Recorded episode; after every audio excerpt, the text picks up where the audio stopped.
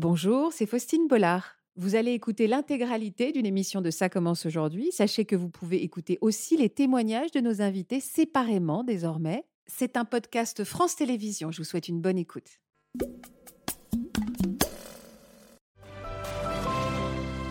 Bonjour à tous, quel plaisir de vous retrouver sur le plateau de Ça commence aujourd'hui. Merci pour votre fidélité. Je suis sûre qu'en regardant nos invités d'aujourd'hui, vous ne pourriez pas imaginer leur métier. En France, ils sont moins de 5% d'hommes à exercer ces professions dont ils vont vous parler aujourd'hui. Ces professions, ce sont celles-ci. Ils sont sages-femmes, assistantes maternelles, prothésistes ongulaires ou encore esthéticiennes ou esthéticiens. On va leur poser la question. Ce sont des métiers qu'on prononce toujours euh, au féminin et pourtant, c'est bel et bien la carrière qu'ils ont choisi d'embrasser. Alors pourquoi ce choix étonnant? Comment ils ont réussi à s'imposer dans cet univers qui est essentiellement féminin? Est-ce qu'ils ont dû faire face à des préjugés? Ils vont tout nous raconter. C'est donc un plateau assez masculin aujourd'hui. Bienvenue à eux, bienvenue à vous.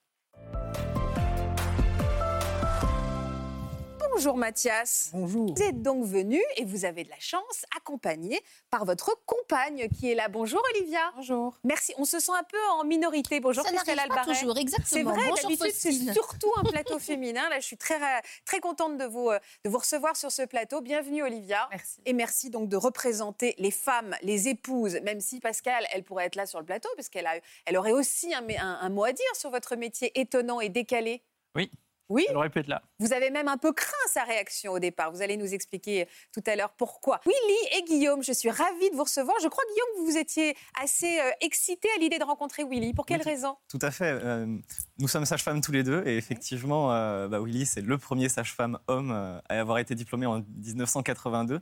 Donc euh, en tant qu'homme, moi je connais, c'est une figure. Et quand, euh, quand on m'a contacté pour cette émission, effectivement, j'avais beaucoup d'excitation à l'idée de rencontrer, euh, de rencontrer Willy, qui est plutôt, euh, plutôt une icône finalement. Une icône J'ai de la chance de recevoir une icône sur ce plateau. Tout en, tout en costume, tout en élégance et en fierté. Merci Willy l'icône d'avoir accepté d'être sur ce plateau. Et Christophe qui est avec nous. Bonjour Christophe. Bonjour. Merci également d'être venu euh, nous parler de votre grande famille. On comprendra pourquoi tout à l'heure. On va commencer avec vous Mathias. Vous êtes un biker tatoué et fan de très belles motos américaines. Vous en possédez? Combien? Une. D'accord, c'est quoi comme moto? Une moto de marque américaine euh, D'accord. très grosse. J'aimerais réagir, mais je n'y connais rien. Euh, avant de découvrir votre profession, je voudrais que vous nous expliquiez votre parcours professionnel, le parcours que vous avez suivi jusqu'à aujourd'hui. Alors, euh, premièrement, donc, euh, j'avais fait préparateur de commande dans ma jeunesse. Après, j'ai voulu faire une formation mécanique moto. D'accord. Donc, j'ai travaillé en alternance. Ensuite, ça m'a beaucoup plu, mais pas trop de débouchés, etc. Un milieu assez fermé, beaucoup de pluie en Belgique. Ensuite, je suis passé tourneur-fraiseur, donc Ouais. euh, à l'usine. Et euh, voilà, c'est un petit peu euh, ce qu'il s'est passé avant Alors, on va pas tout de suite dire la profession que vous exercez, mais d'abord, vous êtes depuis combien de temps avec votre douce Olivia? Avec ma douce Olivia, ça fait trois ans. Trois Trois ans. ans en août. Et quel métier il exerçait à l'époque quand vous l'avez rencontré? Il était déjà tourneur-fraiseur Oui. Est-ce qu'il était épanoui dans son métier à l'époque? Est-ce que vous le sentiez heureux, votre compagnon? C'était mitigé. Mitigé? Mitigé parce qu'il aimait ce qu'il faisait, mais il sentait qu'il n'avait pas la possibilité d'évo- d'évoluer dans l'entreprise. Et ça, plus les horaires qui étaient assez durs, je vais dire, euh, ça, ça pesait un peu sur la balance quand même. Donc oui, c'était un peu mitigé euh, à ce niveau-là. Alors, vous nous avez envoyé, vous, Olivia, une vidéo de présentation de votre amoureux en plein exercice de son travail qu'on va donc découvrir maintenant à travers ces images. Bonjour, moi c'est Olivia et je viens de la Louvière en Belgique. J'aimerais vous présenter un endroit particulier. Non, vous ne rêvez pas, ceci n'est pas un atelier moto, mais bien un institut spécialisé dans la pose d'ongles en gel. Et voici mon chéri. Coucou chéri, coucou Lulu. Hello. Alors mon chat, qu'est-ce que tu fais? De magnifiques ongles, comme d'habitude. On est parti sur quoi là? Là, on est parti sur un mur. Et avec ça, et puis là, ma tête. Et toi Lulu, du coup, qu'est-ce que ça te fait de te faire faire les ongles par Mathias et plus par moi? Écoute, au début c'était bizarre, mais vraiment c'est un vrai plaisir parce qu'il est hyper délicat, comparé à ce qu'on pourrait croire. Et, euh, et c'est chouette de voir des hommes qui font enfin un métier euh, qu'ils aiment faire, et pas seulement parce que c'est un métier de femme ou un métier d'homme, quoi. Yeah. Eh ben en tout cas Lulu, t'as de la chance parce que moi du coup maintenant je dois prendre rendez-vous pour faire mes ongles, tu vois. Chacun son tour. Les clichés, on la vie dure hein, quand on dit il est délicat, malgré tout ce qu'on peut imaginer. Bien sûr que vous êtes délicat. Bah oui, Alors, ça fait combien de temps vous exercez cette profession de prothésiste ongulaire, Mathias? Ça fait trois ans. Trois ans. Alors, il y a eu un déclic? Euh, bah, le moment, le, le déclic, en fait, c'est un, un jour, je rentre de l'usine, euh, petite dispute avec euh, manager, chef, chose qui arrive. hein. Ouais. et, et en fait, je passe et je vois Olivia qui fait les ongles de sa maman. Et là, je vois, elle utilise la même machine que moi à l'usine. Ah, le bzzz. Voilà, le C'est bzzz. ça, ouais. La fraiseuse. La manuelle. ponceuse, quoi. C'est ça, la ponceuse. Ouais. Et en fait, bah, je passe et je lui dis, euh, c'est la même machine que moi. Et euh, bah, bah, c'était bête, mais je me suis dit, en fait, on fait pratiquement la même. Enfin, sur papier, on fait le même travail. En rikiki, On- en miniature. Voilà, on fait du ponçage. Et alors, vous avez tout de suite essayé? Alors, euh, bah oui, parce qu'en fait, comme je rentrais, comme je vous l'ai dit, d'une dispute avec manager et chef, bah, je me suis dit, bah, en fait, euh, ça m'a tilté. Je me suis dit, euh, elle avait un ongle cassé et je, me- je lui ai dit, est-ce que je peux essayer de te le refaire? Juste ça. Parce que je voulais savoir aussi si, si ça allait me correspondre, si voilà, c'était l'inconnu. Et je lui ai refait un ongle et là, c'est passé quelque chose. C'est quoi ce qui s'est passé? Décrivez-moi. Un déclic. Un déclic, artistique. Enfin, j'y ai tout retrouvé. En fait, euh, j'ai mis de côté le fait que c'était un métier féminin. J'ai juste vu la base du métier en, retirant tout cliché. Et je me suis rendu compte que c'était du ponçage, mettre en couleur. Dans la mécanique, je mettais en couleur aussi. Euh, voilà. Et en fait, j'ai tout réuni. Et en fait, c'est un pur bonheur. Maintenant, j'ai des gens qui viennent avec un, un visage un peu penaud et je leur redonne leur sourire, le sourire en, en leur faisant des belles mains. Mais entre avoir cette expérience à la maison où vous êtes presque amusé euh, sur euh, l'ongle cassé euh, de votre compagne et décider d'en faire un métier, il y a quand même une sacrée étape. À quel moment les choses se sont imposées? Est-ce que ça a été très rapide?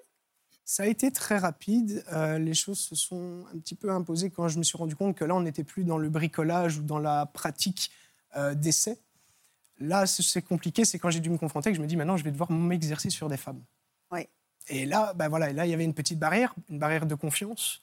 Moi aussi, de confiance en moi, parce que bah, là, je ne ponce plus des pièces en céramique, mais des doigts. J'adore cette phrase. Isolé, on est bien. Et voilà, et donc du coup, bah, là, c'était vraiment l'épreuve, c'était de convaincre la dame que j'étais à la hauteur. Alors attendez, parce qu'au moment où vous testez, après, j'imagine qu'il y, y a une formation à faire. Non, en fait, euh, le métier de prothésiste ongulaire, euh, heureusement pour moi et un petit peu malheureusement aussi euh, parfois, n'est pas du tout reconnu. Donc en fait, en Belgique, euh, tout le monde peut être prothésiste ongulaire. Donc vous avez appris sur le tas avec, euh, avec Olivia. Vous avez, euh, C'est ça. c'est ça, parce que vous vous exerciez quoi comme profession? Celle-là aussi? Oui. Ah oui, c'est ça. Donc c'est vraiment vous qui l'avez un petit peu Je drainé. Est-ce que vous l'avez vu comme un rival au début? Genre, Oh, c'est rigolo, mais va pas sur mon terrain. Non, pas du tout. Non Non. Est-ce qu'il a du talent?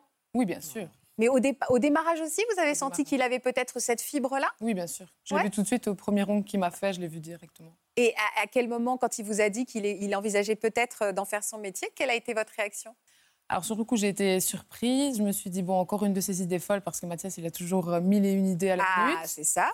Et euh, je me suis dit, bon, il n'aura jamais la patience, il va essayer, ça va pas aller. Et en fait, plus les semaines passaient, et plus je me rendais compte qu'il insistait avec ça et qu'il voulait vraiment apprendre. Donc, bah, du coup, ouais, c'est vraiment venu tout de suite. Je me suis dit, bon, bah, allez, on y va, on teste. Et ça ne s'est jamais arrêté. Vous avez votre propre salon? Vous aviez votre propre salon à l'époque? Alors, à l'époque, oui, en fait, je louais un bureau où j'exerçais, euh, du coup. euh, D'accord, donc maintenant, c'est devenu votre salon à tous les deux?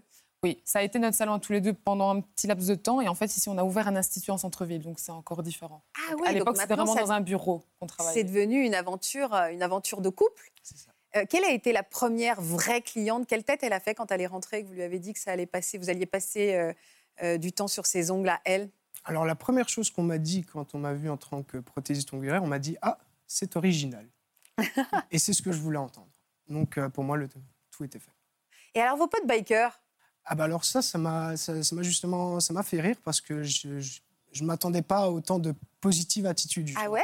Ouais, parce qu'en fait, il faut savoir dans le monde biker, ah, c'est les, c'est les messieurs parfois un peu rustres. Bah évidemment. Voilà, on aime bien la bière, on aime bien les femmes, mais voilà, enfin, c'est, je me suis dit c'est. Oui, c'est c'est- caricatural, mais il y a un peu Voilà. de ça. Mais à l'encontre de ça, euh, je n'ai que du retour positif parce que même l'homme biker veut des belles mains. Quand vous allez au restaurant, euh, vous êtes avec votre femme, vous n'avez vous avez pas forcément envie d'avoir les mains noires ou avoir euh, des peaux partout. Mais c'est-à-dire que vous avez proposé à vos copains bikers de Bien vous sûr, faire je refaire fais les ongles les ongles de mes copains bikers. Oh, mais alors j'aimerais bien voir cette scène. Ça doit être, euh, voilà, les avant-après. Alors ça, C'est- la réparation des ongles rongés. Ça, Ah oui, bien sûr. chose. Ah bah oui, on voit la différence. hein. Voilà. Ah oui, vous faites vraiment du, c'est du, rem- c'est du remplissage. C'est. C'est ça. En fait, c'est la même technique que pour vous, mais c'est pour les hommes. C'est un peu plus adapté, un peu plus technique parce qu'on doit plus travailler en finesse. Il ne faut pas que ça ait l'air gros parce que ça doit rester discret. Alors qu'en fait, les- qu'on fasse les choses nickel pour un homme, ça, je m'étais préparée. Mais alors, pour de coup, qu'on reconstruise l'ongle d'homme, c'est vrai que ça, j'avais pas pensé à ça.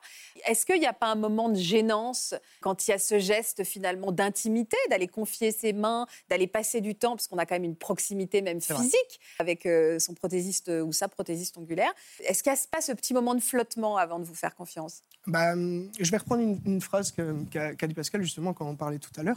J'ai bien aimé cette phrase, c'est qu'à à la base, on a un a priori du métier et en fait, à la fin, moi, je ne vois plus qu'une seule main. Je ne vois qu'une main. Je ne vois pas vraiment la personne. Après, il y a la- le social, je vais parler avec la personne, mais le métier en lui-même, c'est m'occuper et faire de- que la personne soit contente en lui faisant des belles mains. Donc, au départ, Donc au début, le, le plus dur, c'est quand le monsieur met sa main comme ça. Il est un petit peu gêné. C'est vrai qu'au début, voilà. Mais après, moi, je dis toujours, c'est ce qui compte, c'est le résultat. Et donc, euh, juste à la fin de la séance, quand le monsieur a passé une bonne séance, qu'il qu'il a passé un agréable moment et qu'il voit aussi un avant-après qui est quand même assez conséquent, bah, voilà, tout se passe bien. c'est votre idée, ça, justement, de faire venir de plus en plus Oui. les hommes dans ce, dans ce genre d'institut? Oui. Et vous pensez le fait que vous, êtes, vous soyez un homme, ça peut les aider à venir justement? Absolument. Absolument, parce que quand j'accueille le client, il- déjà, il se sent un petit peu à sa place, on va dire, parce que vous prenez un institut un peu trop féminin, comme on en voit un peu partout, les services sont là, enfin, ça peut être fait pour enfin, une épilation sourcil, vous pouvez le faire à la fois pour une femme ou pour un homme, ça change rien, ça reste un sourcil. Le problème, c'est l'endroit, le milieu, comment ça va être euh, appréhendé par l'homme. Et ce qui est bien, c'est que bah, chez nous, il retrouve un petit peu ces critères biker, rocker, etc. Donc un petit peu de virilité, comme ça, je dis toujours. Et euh, bah, ça rassure. Ça rassure. Et puis le fait que ce soit un homme, bah, voilà, c'est dans la compréhension. Euh, voilà, il sait bien qu'il pourra me parler des choses euh, Alors- que, voilà, que je peux comprendre aussi, parce que je suis un homme. Et donc voilà. Alors, est-ce qu'il y a des, c'est des moments de confidence, j'imagine? Est-ce qu'il y a un petit... C'est un peu un psy, hein, l'esthéticien ou celui qui s'occupe de... Vous avez, on vous confie beaucoup de choses? Énormément, énormément. Et d'ailleurs, euh, c'est c'est justement ce métier, enfin, c'est justement cet aspect-là que j'adore dans, dans, dans ce métier, c'est que je rencontre de tout type de gens, tout- toute culture, toute religion, toute euh, appartenance sexuelle, enfin, peu importe en fait. Et en fait, ce qui est bien, c'est que bah, on se rend compte que plus on va voir de gens différents, plus de discours, eh ben, on aura beaucoup plus d'empathie. Et en fait, je, je le dis toujours, mais depuis que je fais, je fais les ongles, bah, je deviens un meilleur homme, une meilleure personne en fait. Est-ce que vous pensez que la- la capacité de chacun à se projeter, enfin la capacité d'un homme à se projeter dans un métier féminin, ça passe aussi par l'éducation qu'on a reçue par sa, par sa mère? Ah oui, absolument. Absolument. J'ai été éduqué par une femme assez féministe euh, qui m'a appris à coudre, à repasser. Elle m'a toujours dit cette phrase euh, Tu n'auras jamais besoin d'une femme pour, pour vivre. Tu seras vivre seul, et si tu as besoin de quelqu'un, alors là, tu seras prêt à l'accueillir. Et donc, du coup, c'est vrai que bah, j'ai toujours été élevé de manière indépendante, euh, faire les lessives, euh, savoir repasser son linge. euh, voilà, enfin, c'est pas un- Tout le monde doit savoir faire ça pour moi. Et, euh, un homme célibataire, il doit aller à un entretien d'embauche. Si c'est pas repassé, bah, voilà quoi. Et elle pense quoi aujourd'hui, cette maman est formidable? Elle est fière. Elle hein est fière. Elle est fière. Elle est fière et je l'ai même poussée justement. Maintenant, maman devient indépendante parce que maintenant que je suis indépendant, je pouvais pas. Enfin, ma mère, elle travaille encore à l'usine en fait. Ah. Et, euh, ouais, elle travaille à l'usine à- pour une euh, célèbre marque de vêtements. Et donc, du coup, moi, je suis passé indépendant. Je pouvais pas voir encore le, le, le malheur sur le visage de ma maman en me disant Ouais, enfin, je travaille toujours à l'usine et toi, tu kiffes ta vie. Enfin, tu vis ta best life. Et, euh, et du coup, maintenant, ici, enfin, c'est encore un autre projet, mais ma maman quoi, devient indépendante aussi. Quoi. C'est vraiment un, un renouveau total euh, Vous familial. êtes ému euh, quand vous parlez d'elle. vous êtes- Ouais, c'est ouais, ouais. Je suis heureux. Elle est belle, cette déclaration d'amour à votre, à votre femme, à votre métier. elle. Vous êtes émue aussi, Christelle Pour quelle raison ça vous touche, l'histoire euh, de Mathias à ce point-là? Il y a, il y a- on, on ressent que hum, il y, a, il y a un chemin en fait. euh, c'est ce sentiment, on a l'impression que sa vie était déjà toute calculée, toute prête, c'est que ça allait être l'usine jusqu'au bout de sa vie. Et en réalité, vous vous avez pris votre chemin en main parce que vous avez dit stop. En fait, je veux. Après, il y a eu cette opportunité. C'est toujours en fait comment on fait d'une contrainte une opportunité? C'est exactement ça. Et ça, il faut que tout le monde le retienne. On dit toujours quand une porte se ferme, une fenêtre s'ouvre. C'est exactement euh, ce que vous avez vu. Ce jour-là, il y avait, euh, euh, il y a eu cette, comment dire, à l'usine, il y a cette tension. Et, et, et vous rentrez, il y a une partie de vous qui dit, mais en fait, il y a une réaction qui est là. Euh, et puis je pense que ça fait des petits, c'est-à-dire que vous, vous êtes autorisé à agir et en fait, vous avez ouvert le chemin pour votre maman, il n'y a pas d'âge du coup en plus pour ça. Ça veut dire qu'on peut changer, on peut s'autoriser des choses à 10 ans, à 15 ans, à 50 ans, à 60 ans. Et c'est beau parce que vous l'avez fait pour vous et en plus il y a un rebond. Et je pense que le rebond va continuer parce que d'autres personnes vont nous entendre aujourd'hui. Donc c'est ça qui m'émeut parce que je me dis que c'est vraiment l'effet colibri euh, de, la vie. C'est magnifique. Quoi. Bah, enfin, ouais. Et plein de messages et vraiment, enfin, c'est ce que je ressens, c'est que du, positif, positif, positif. Même pour aller plus loin, parler de musique, mais j'ai toujours été un petit peu artiste qui se cherche aussi. Parce qu'on est un, petit peu artiste, on se cherche un peu. Et là, par exemple, bah, le but maintenant, je, pour vous dire, j'ai eu des portes. Vous voyez, vous parliez de portes.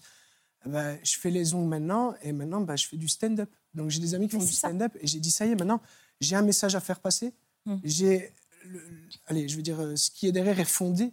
C'est pas quelque chose que j'ai fait comme ça pour dire allez, ça y est. Tout s'est embriqué finalement assez naturellement.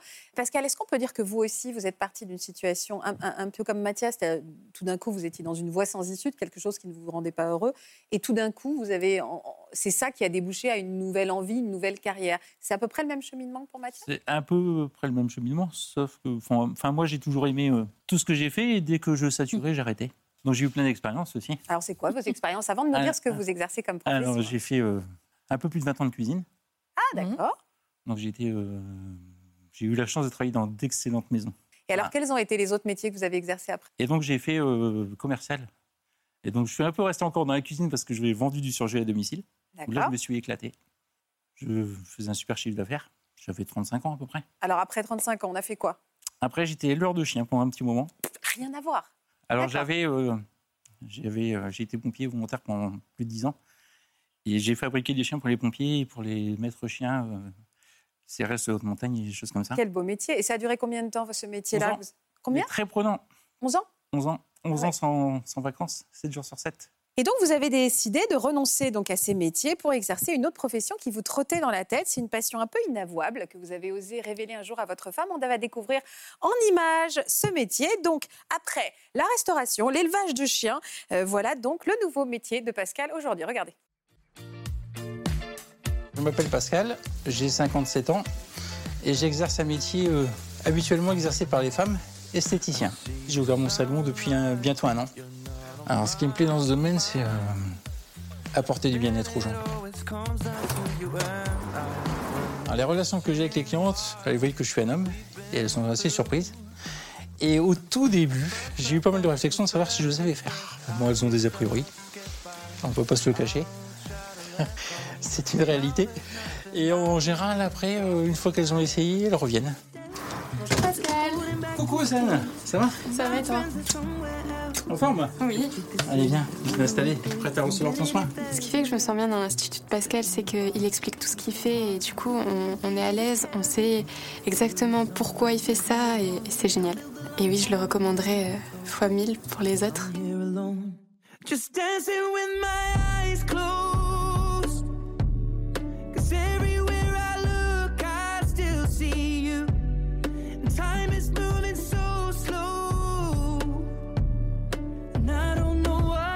me suis bien détendue, c'est nickel. Super. Et euh, je voulais te demander si ça te dirait qu'on fasse une photo pour les réseaux sociaux. Ah oui, si tu veux, oui. Allez. Avec plaisir. Merci. Bonne rien, Bonne journée. À toi aussi. Au revoir. Au revoir. Je fais les soins visage, les soins corps, je fais les épilations.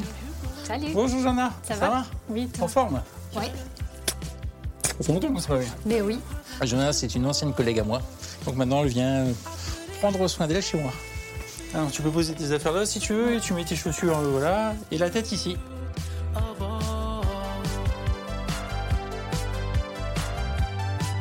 Pour euh, l'épilation au fil, c'est super précis, on enlève tout le petit duvet. Il faut beaucoup de concentration et il faut être très très minutieux et très patient. Alors les gants, il n'y a rien de prévu pour les hommes dans ce milieu. Mais en prenant duel, ça a du mal à passer. Donc avec la transpiration et tout, c'est un peu galère. Il est hyper doux. Du fait que ce soit un homme, il fait encore plus attention et, c'est vraiment appréciable. Quoi. Quand on voit euh, ce, biker arriver, euh, c'est vrai que c'est surprenant. J'ai affiché mes diplômes parce que la dernière formation que j'ai faite pour l'épilation définitive au laser, Sur l'attestation de formation, ils se sont trompés, ils ont, ils ont mis madame. ils ont mis madame Pascal. Madame Pascal, qu'est-ce que- à quel moment euh, vous vous êtes dit que vous alliez donc devenir. Est-ce qu'on dit esthéticien ou esthéticienne, Pascal? Alors, j'ai beaucoup de clients qui me demandent Et alors? Mais esthéticien, ça me va bien. Esthéticien, oui, c'est Oui, joli. voilà. Est-ce que. euh, qu'est- Qu'est-ce qui fait qu'un matin on se réveille et qu'on se dit. Enfin, c'est peut-être pas un matin qu'on se réveille d'ailleurs. À quel moment l'idée vous a traversé la tête? L'idée m'a traversé la tête quand, euh, quand je, je me suis rendu compte que je passais à, côté de plein de choses. J'ai Ouais. pas vu les enfants grandir. voilà. Je me dis, euh, 11 ans sans, sans- sans vacances, 7 jours sur 7. Mhm. À un moment, on se dit, euh, stop, il faut que ça s'arrête parce que on vit pas. Oui. On vit pas. Ouais. Et donc là, j'ai soumis l'idée à madame. Et dit, pourquoi cette idée-là?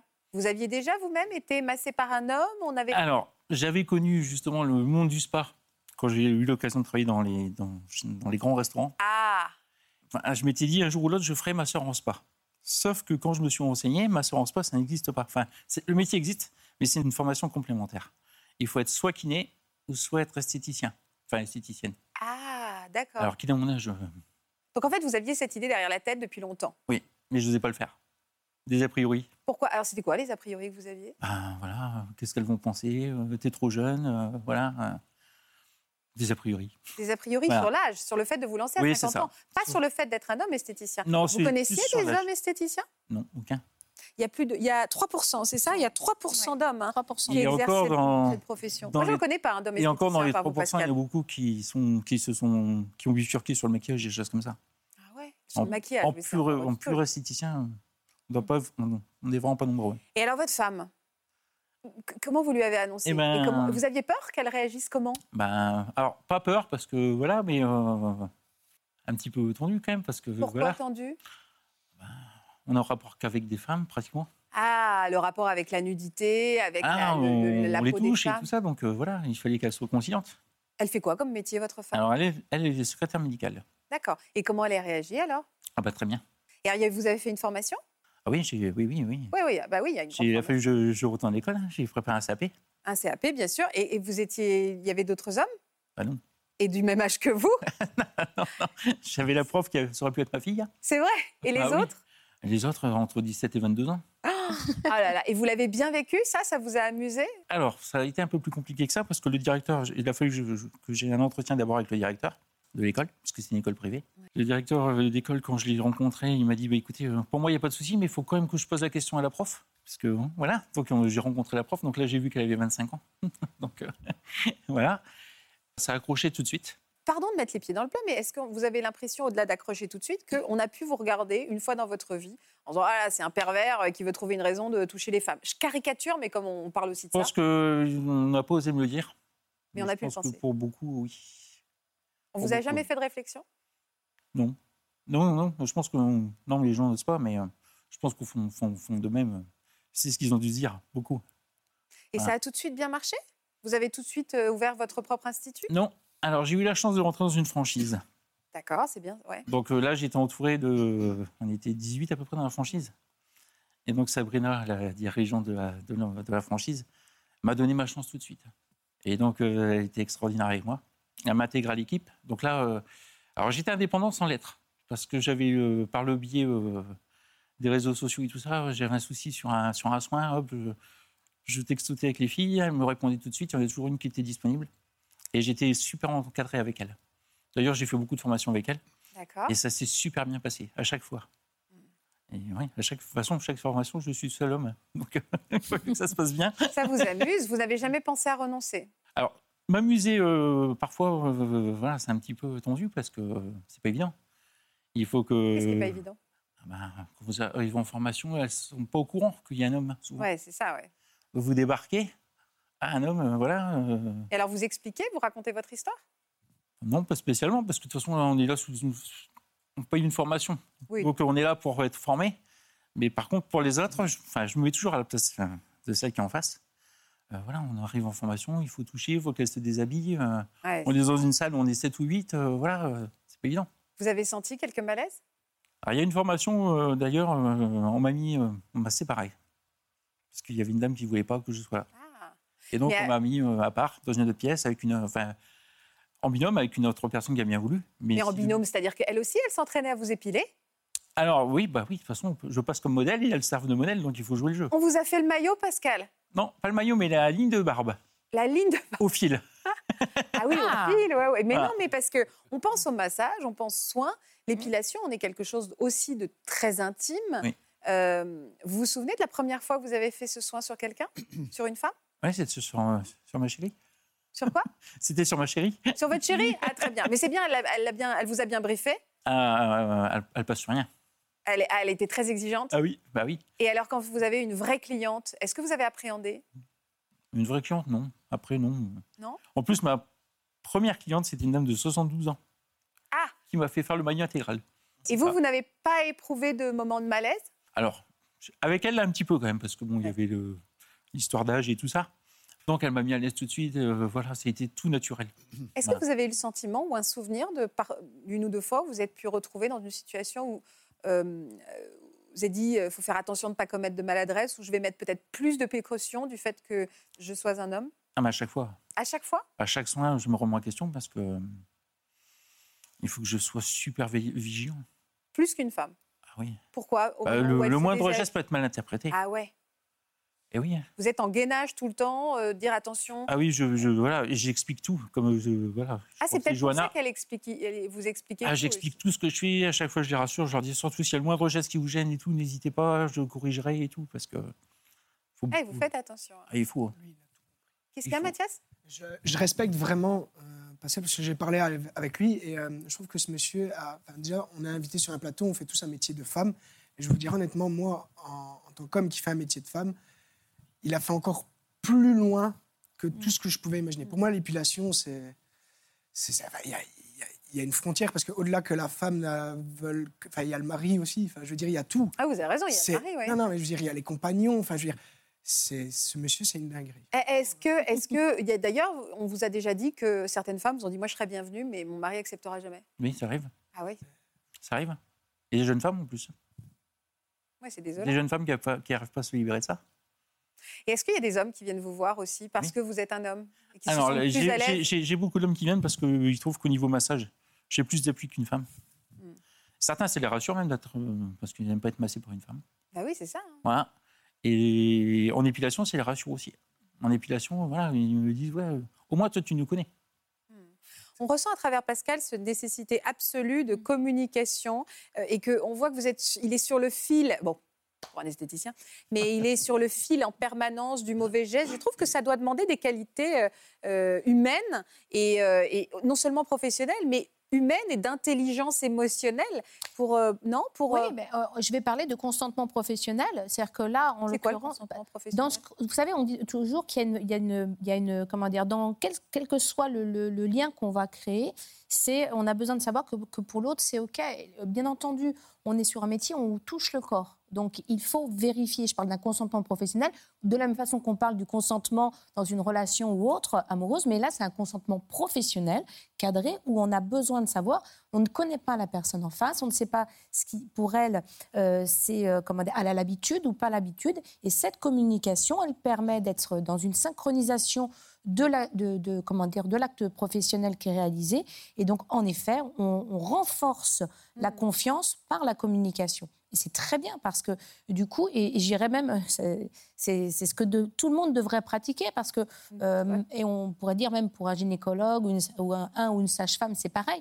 Les hommes euh, gynécologues ont tendance à beaucoup plus communiquer avec, euh, avec leurs patientes que les femmes parce qu'ils ils vérifient, ils calibrent la, le, euh, l'acte médical, ce qui, est, ce qui est très bien. Oui, Puisqu'on parle de sage-femme, il y a donc un autre métier qui s'est ouvert aux hommes. C'était il y a 40 ans. Euh, ce métier donc de sage-femme, on va voir si c'est vraiment le, le terme qu'on utilise. On va se replonger dans les archives de l'époque, dans les années 80, et je vous propose d'ouvrir grand vos yeux parce que vous allez peut-être reconnaître l'un de nos invités. Dès l'an prochain, les hommes aussi pourront s'occuper en toute légalité de bébés comme celui-ci. En ouvrant la profession de sage-femme aux hommes, le législateur a bouleversé bien des habitudes. Fait partie de ces jeunes gens qui viennent de passer le le concours de sage-femme. Je pars d'un principe, c'est que l'homme et la femme sont normalement complémentaires. Les hommes sont tout à fait capables de comprendre la psychologie. Les psychologues, par exemple, ne sont pas que des femmes, des femmes recevront des hommes et réciproquement. Monsieur le sage-femme. Ils ne sont qu'une dizaine en France. Bertrand, 25 ans, a été embauché ici en 93, le seul mâle d'une équipe de 18 sages-femmes. Mêmes horaires que ses collègues de sexe féminin, 24 heures de boulot, 3 jours de repos. Même travail, même traitement, à une petite différence près. Ah oui, c'est d'avoir le même vestiaire que les filles. Euh, donc ils se déshabillent quand même dans un box à part. Vous aviez le sentiment que vous représentiez un virage pour euh, des jeunes comme Guillaume qui vous succéderait? Oui, par définition, parce que euh, premier homme dans un métier féminin, euh, forcément, c'est un virage.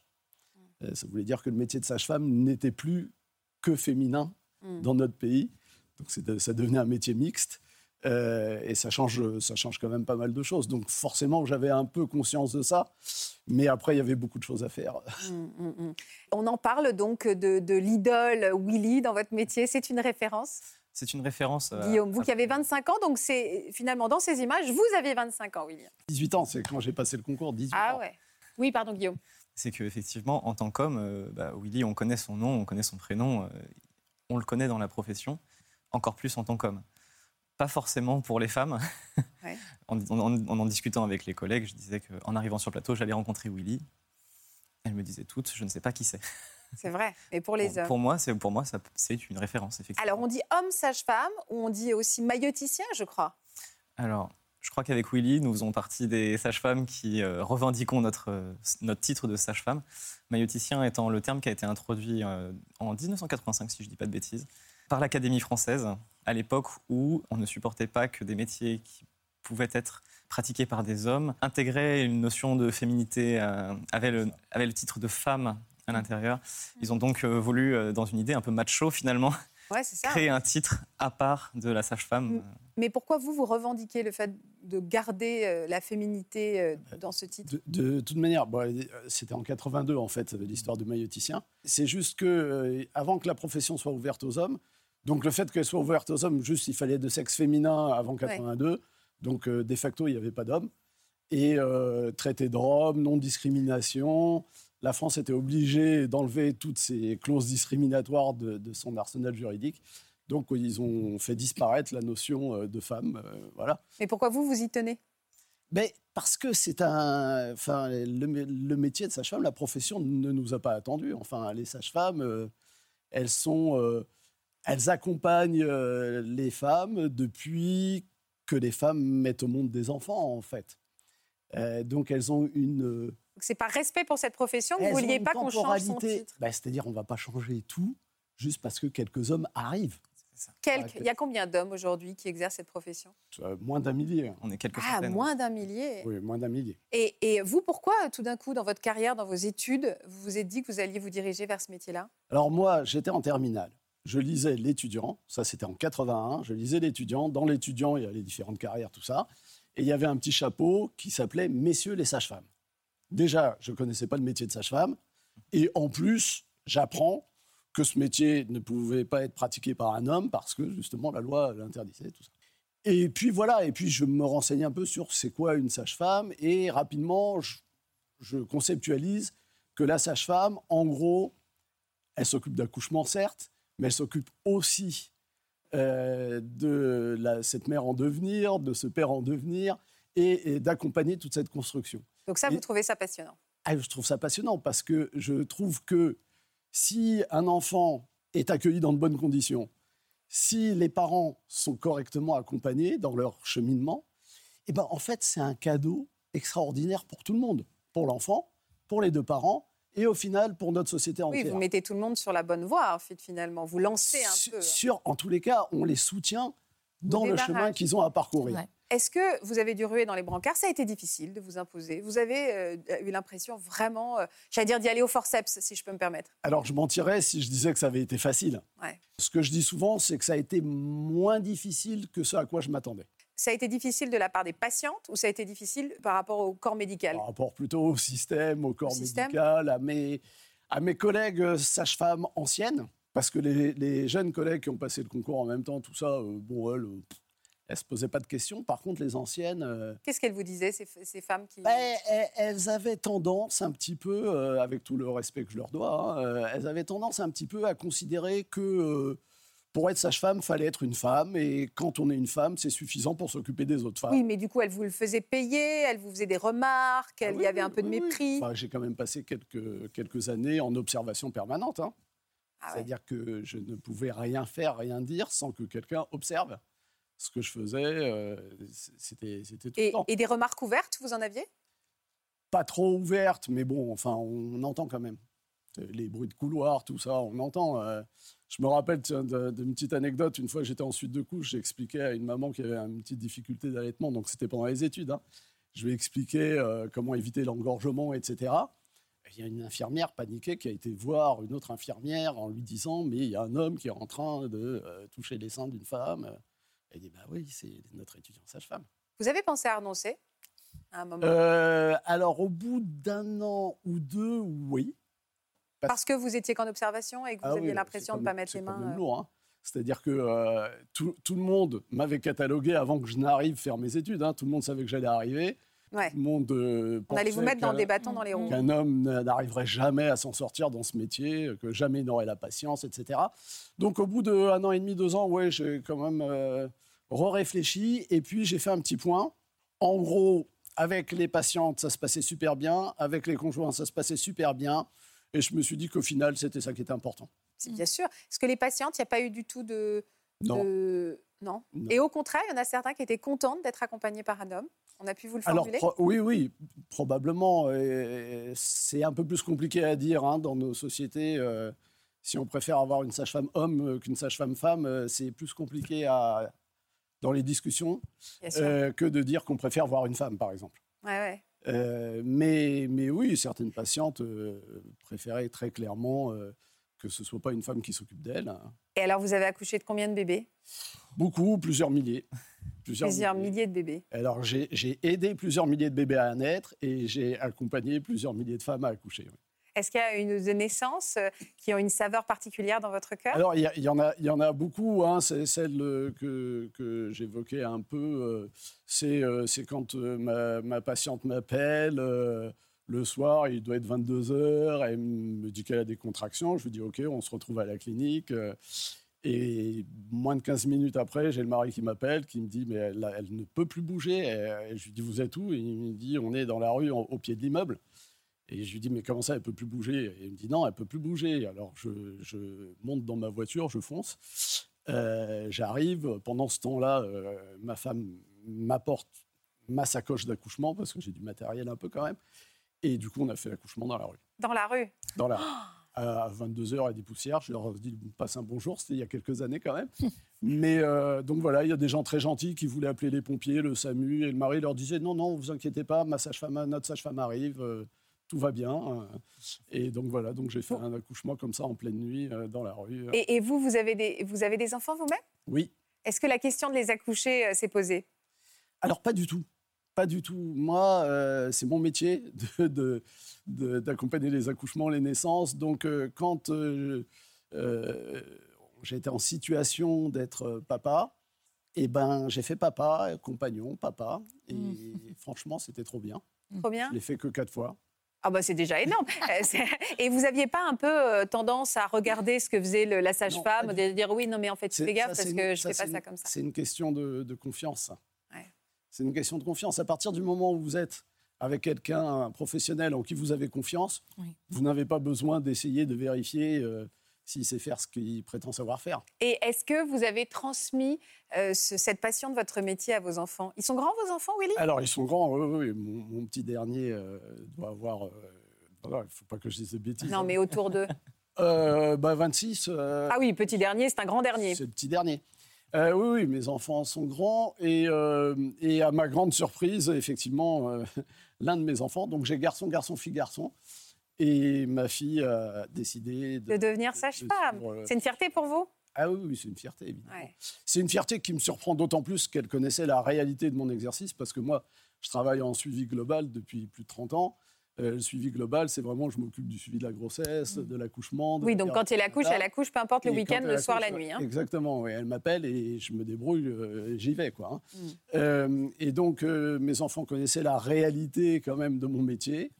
Et ben, ça n'a pas empêché ma fille de, de- de devenir sage-femme et euh, de pratiquer également un suivi global. Euh, Elle vous demande des conseils parfois, votre fille? Euh, oui, bien sûr. Ah, bien sûr. ouais. Oui, oui. Voilà, donc euh, oui, oui. c'est- Et Guillaume, vous avez des enfants, vous? Non, pas encore. Pas encore. Euh, Est-ce que vous avez l'impression, vous aussi, euh, quand vous avez exprimé votre envie de devenir euh, sage-femme, qu'il avait fait un gros du boulot, Willy, où on vous regarde encore avec un regard un peu interrogatif?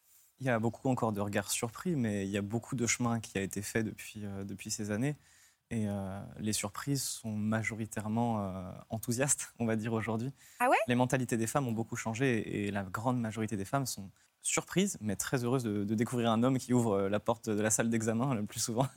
Est-ce qu'il y a de plus en plus d'hommes qui fréquentent, euh, enfin qui deviennent euh, sages-femmes? Est-ce que vous pouvez l'observer? Est-ce que vous êtes vous, euh, enfin un millier, c'est pas beaucoup, hein? Depuis, depuis l'ouverture aux hommes en 82, oui, ça a augmenté un petit peu, mais la progression et les chiffres restent à peu près stables, autour des 2-3%. Ouais, euh, c'est vraiment rien. Même encore aujourd'hui. Et, et vous, ça s'est imposé comment dans votre, dans votre vie? Alors, euh, moi, c'était un, un virage inattendu. Moi, depuis tout petit, je voulais faire médecin généraliste parce que mon médecin, c'était mon héros. Il suivait toute ma famille, il nous connaît par cœur. Et je trouvais ça génial, cet accompagnement, ce suivi, ces consultations, le temps qu'il prenait. Et du coup, j'ai toujours dirigé mes études dans ce sens. Arrivé en Les études de médecine, hein En études de médecine, tout à fait, pour médecine générale. Et en fait, arrivé en première année de, de médecine, que j'ai que j'ai passé avec ma meilleure amie euh, de l'époque, que j'embrasse, qui voulait devenir sage-femme, j'ai lu ses cours, euh, ses cours de maïotique, ma Mathilde. Moi, j'ai toujours été fasciné par euh, la périnatalité, la grossesse. Et quand j'ai lu les cours de ma meilleure amie, euh, j'ai découvert aussi que le métier de sage-femme, c'était pas que l'accouchement, qui est Ouais, aussi Willy. l'idée globale de, de la société. Et que j'ai découvert que c'était du suivi euh, finalement de la puberté jusqu'à après la ménopause, aussi dans l'ouverture de nos champs de compétences. Et en fait, le métier est tellement vaste, je me suis dit, waouh, ce métier a l'air incroyable, mais je ne peux pas y aller puisque c'est un métier qui est réservé aux femmes. Alors là, ma- là, ma- meilleure amie m'a dit, mais pas du tout, ça fait 40 ans que c'est ouvert aux hommes. Ah Et euh, donc du coup, euh, bah, j'ai sauté, j'ai sauté dans le bus euh, du monde de la sage-femme. Et c'était le meilleur virage de toute ma vie, ouais. Le meilleur virage que vous avez annoncé comment à vos parents, par exemple? Je leur ai dit, papa, maman, je serai jamais médecin, ça y est, c'est fini. Oh. Par contre, je suis pris en sage-femme et je pense que ça peut être trop bien. Et alors, comment ils ont réagi? Ils étaient super fiers. Bah, je comprends. Ils étaient super fiers, un petit peu déçus parce que moi, je leur parlais de médecine depuis, euh, depuis plus de 10 ans. oui, très Mais surpris. ils vous ont tout de suite encouragé. Est-ce que vous avez eu des réactions moins heureuses? On m'a mis en garde. euh, au niveau de la famille, ça a été beaucoup de fierté. Au niveau de la famille, ça a été beaucoup de fierté, notamment aussi parce que on a retrouvé des vieilles archives.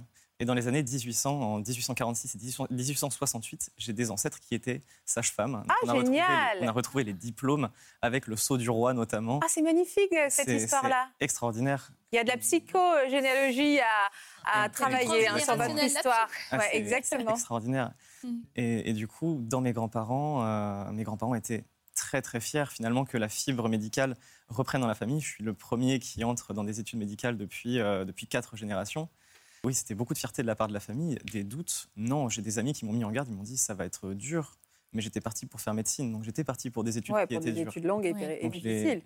les, les doutes ont été euh, sur le fait effectivement que je sois un homme. Ils m'ont dit T'es sûr? Je leur ai dit Ouais.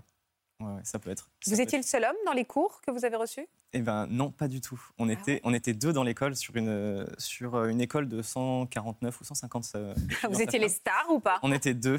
Pas du tout. On était un peu les mascottes. Ah oui, c'est ça, voilà, les mascottes. Ouais. c'est vrai que le premier jour était très, très angoissant parce qu'on s'est dit, oh là là, dans quel univers j'arrive? On arrivé dans cette promotion euh, uniquement, euh, uniquement de femmes avec euh, notre référente qui était aussi une femme. Et le deuxième homme euh, de la promo était en retard. Ah, vous étiez le seul. Et en fait, moi, je me suis retrouvé dans cette, dans cette salle, finalement, avec ma meilleure amie. Donc, Ouais. ça m'a fait quand même une accro. Ouais, ça vous a aidé. hein. Et quand, euh, quand, ce, quand ce jeune homme est arrivé, euh, que je connaissais pas du tout, il est rentré dans la pièce, il a dit Je suis désolé pour le retard. Et là, nos regards se sont croisés. Il y a eu un eye-catching et on s'est pas lâché du regard Ok, on est, on est On ensemble. est en- Et vous êtes, de- vous êtes devenus amis? Pas vraiment Non, mais amis, vous vous êtes encouragés pendant on, vos on études. encouragés, oui, oui. Et quand vous avez décroché votre diplôme, quel sentiment vous a envahi, Guillaume? De la fierté, énormément de fierté. C'est Mm. des études qui sont extrêmement difficiles. Et c'est pour un métier qui vaut le coup. Mais Ouais. euh, Il y a combien d'années d'études? Euh, c'est 5 ans d'études en comptant la première année de médecine. Et avec la nouvelle réforme qui commence l'année prochaine, on passe à 6 ans. C'est dans le but d'augmenter la reconnaissance aussi du métier. On se hisse au niveau d'études de- des dentistes. Et vous aussi, vous, avez fait un- vous faites un suivi global? Non, moi pour l'instant, je travaille en maternité. euh, J'accompagne les femmes à accoucher. Je les accompagne ensuite de couche. Et ensuite, euh, je laisse euh, le plaisir aux sages-femmes libérales euh, de prendre le relais. Mais c'est quelque chose qui me tenterait beaucoup quand je serai un petit peu, quand j'aurai un peu plus de bouteilles. Et est-ce qu'il y a des un peu plus de bouteilles Est-ce qu'il y a des patientes qui vous, que vous sentez réticentes ou des maris ou des compagnons que vous sentez réticents? Oui, tout à fait. Oui, oui. Il y a eu beaucoup d'opposition, notamment pendant les études. Euh, pendant les études, on tourne beaucoup dans les, dans les maternités euh, publiques où on précise euh, les messages. Les équipes sont mixtes. Vous n'avez pas le choix de votre accompagnement.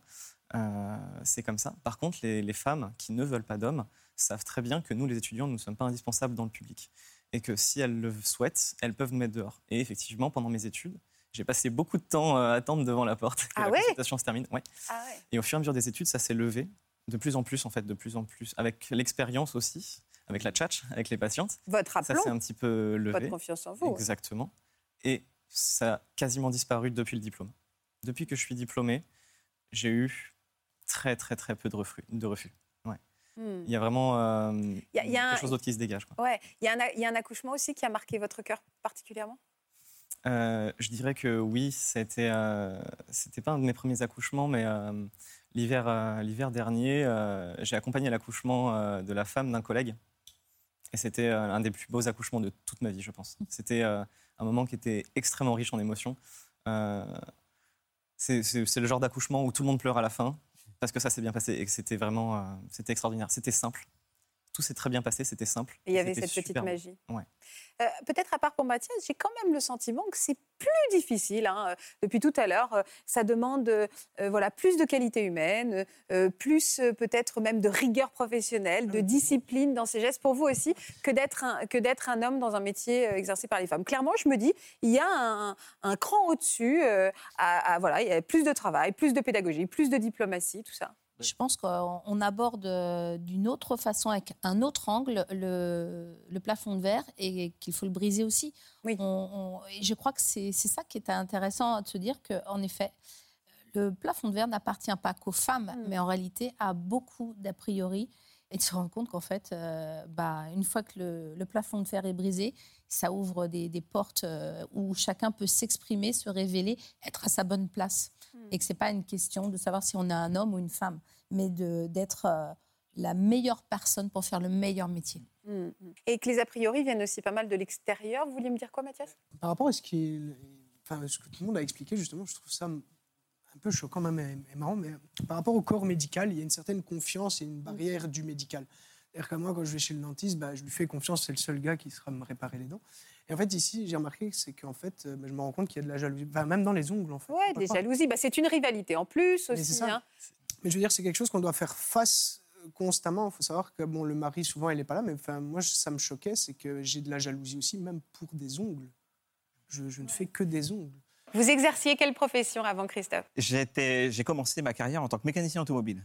Et maintenant, vous êtes Je suis assistant maternel. Vous gardez combien d'enfants aujourd'hui? Euh, J'ai un agrément pour garder quatre enfants et euh, pour moi, mon confort de travail, j'en garde que trois.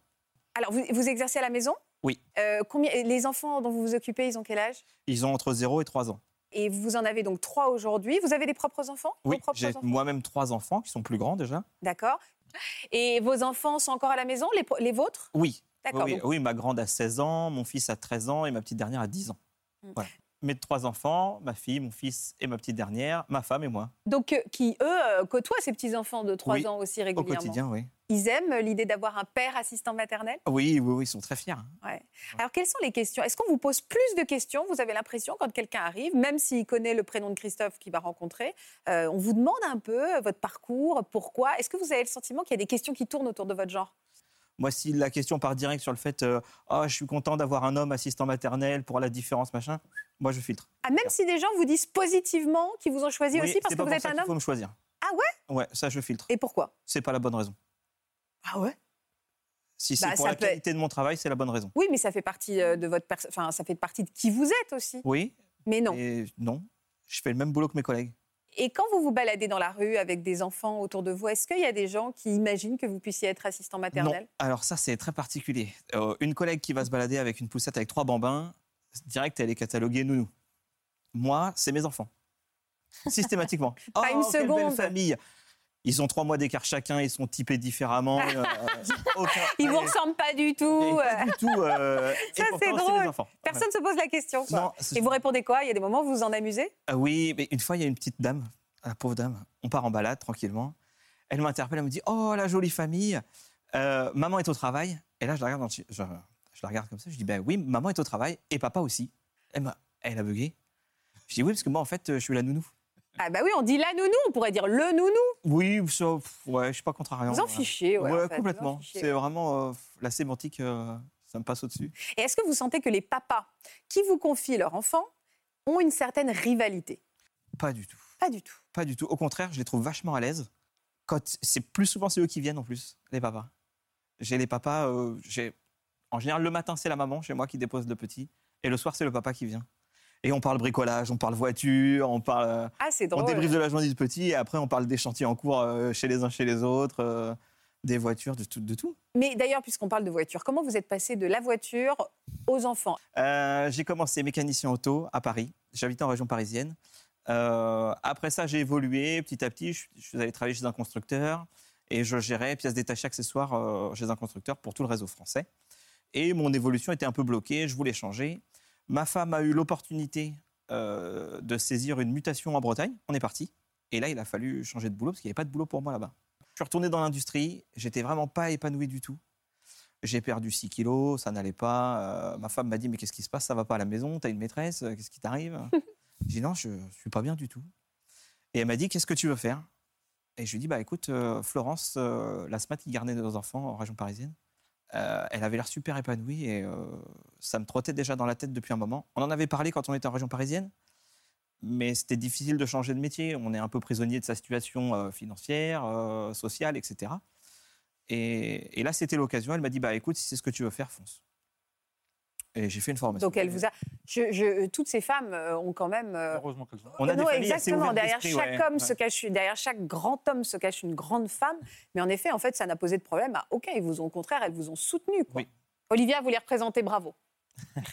Mais de ce point de vue-là, moi, je trouve que justement, il faut arrêter de dire que l'exception, c'est les gens qui nous soutiennent. Je pense que c'est l'inverse aujourd'hui. Ouais, c'est vrai, vous avez Les gens ont changé de mentalité, le, le disque dur a changé chez tout le monde. Ouais. Et c'est plus les gens. Enfin, je pense que les gens qui sont réfractaires à ça sont devenus en mi- minoritaires, quoi. Et vos consorts, elles ont réagi comment? Parce que Euh, pareil, là, vous êtes un peu, bah, vous êtes une concurrente, en- un Ah, concurrent. J'ai dit une euh, concurrente en la plus. première fois que je suis arrivé euh, au relais, parce qu'on on a des activités en commun au relais, on a des temps de rassemblement où on peut mettre les enfants du coup en plus grand collectif pour avoir plus d'interaction sociale. Première fois que je suis arrivé, j'ai senti que j'étais observé, oui, un peu comme les collègues. on est regardé, puis moi, je suis toujours un peu joyeux, un peu, un peu bout en train, je mets de l'action. Euh, les collègues m'ont regardé, euh, oula, qui c'est celui-là? Qu'est-ce qu'il vient faire chez nous quoi? Ouais, ouais, c'est ça. ouais. Et puis finalement, euh, Mascotte? ça se passe bien. Ouais. Vous êtes devenue la mascotte? Ouais, carrément. Ah ouais, forcément. Et quelle est la même question que je peux poser à Guillaume Willy? Est-ce qu'il y a des, des rencontres ou des liens euh, particulièrement euh, émouvants qui se créent avec ces petits ou avec leurs parents? La première petite que j'ai gardée, euh, j'étais invité à son baptême, je trouvais ça extraordinaire. Elle s'appelle comment? Elle s'appelle Inès. Je lui fais coucou, ses parents aussi. et quand j'ai j'étais invité, je me suis je me suis dit, oh, quand même, c'est important son baptême et tout. Et ses parents m'ont dit, mais tu, tu es quelqu'un d'important pour elle. Tu fais partie de sa vie, en fait. Et, euh, et c'est génial, je trouve. Bah oui. Là, euh, quand j'ai demandé, euh, j'ai appelé mes employeurs pour avoir ma journée pour venir à l'émission, il y a une famille que j'ai appelée, ça m'a fait beaucoup rire. Euh, je leur dis, je leur explique ce qui va se passer, que, que je vais venir ici et tout, euh, et je leur demande comment ça va. Et le papa m'a dit, d'ailleurs, euh, va falloir qu'on ait une discussion à la reprise, parce que euh, on- quand on lui montre des photos de vous, il rigole et il fait des bisous, alors que nous, il en fait pas. C'est adorable, c'est adorable. D'ailleurs, ils savent que vous venez dans cette émission. Oui. Et alors, ils réagissent comment? Ils trouvent que c'est la classe d'avoir la nounou Ah, qui ils vient sont, non, ils sont heureux. Bah oui. Après, j'utilise aussi les réseaux sociaux pour communiquer. et Bah, tout, évidemment. euh, Ouais, ça vous aide. j'ai des parents qui me suivent sur les réseaux. euh. Ah, c'est sont- chouette. Une vraie mission. J'ai passé une, une heure super avec vous. J'étais très heureuse de découvrir. Et puis, j'ai trouvé qu'il y avait beaucoup d'émotions, beaucoup de cœur, au- au-delà euh, presque du, voilà, c'est- pas du côté anecdotique évidemment, mais des questionnements autour du genre que cette émission pose. Euh, J'ai aimé voilà tout, tout le cœur, l'humanité et l'affectif et vos histoires aussi euh, chacun derrière ces choix de vie. C'était très touchant. Merci Christelle. Merci Faustine. Merci de nous avoir accompagnés. Merci, beaucoup. Merci à tous de nous avoir suivis. On se retrouve demain dans Ça commence aujourd'hui. Je vous embrasse. À demain.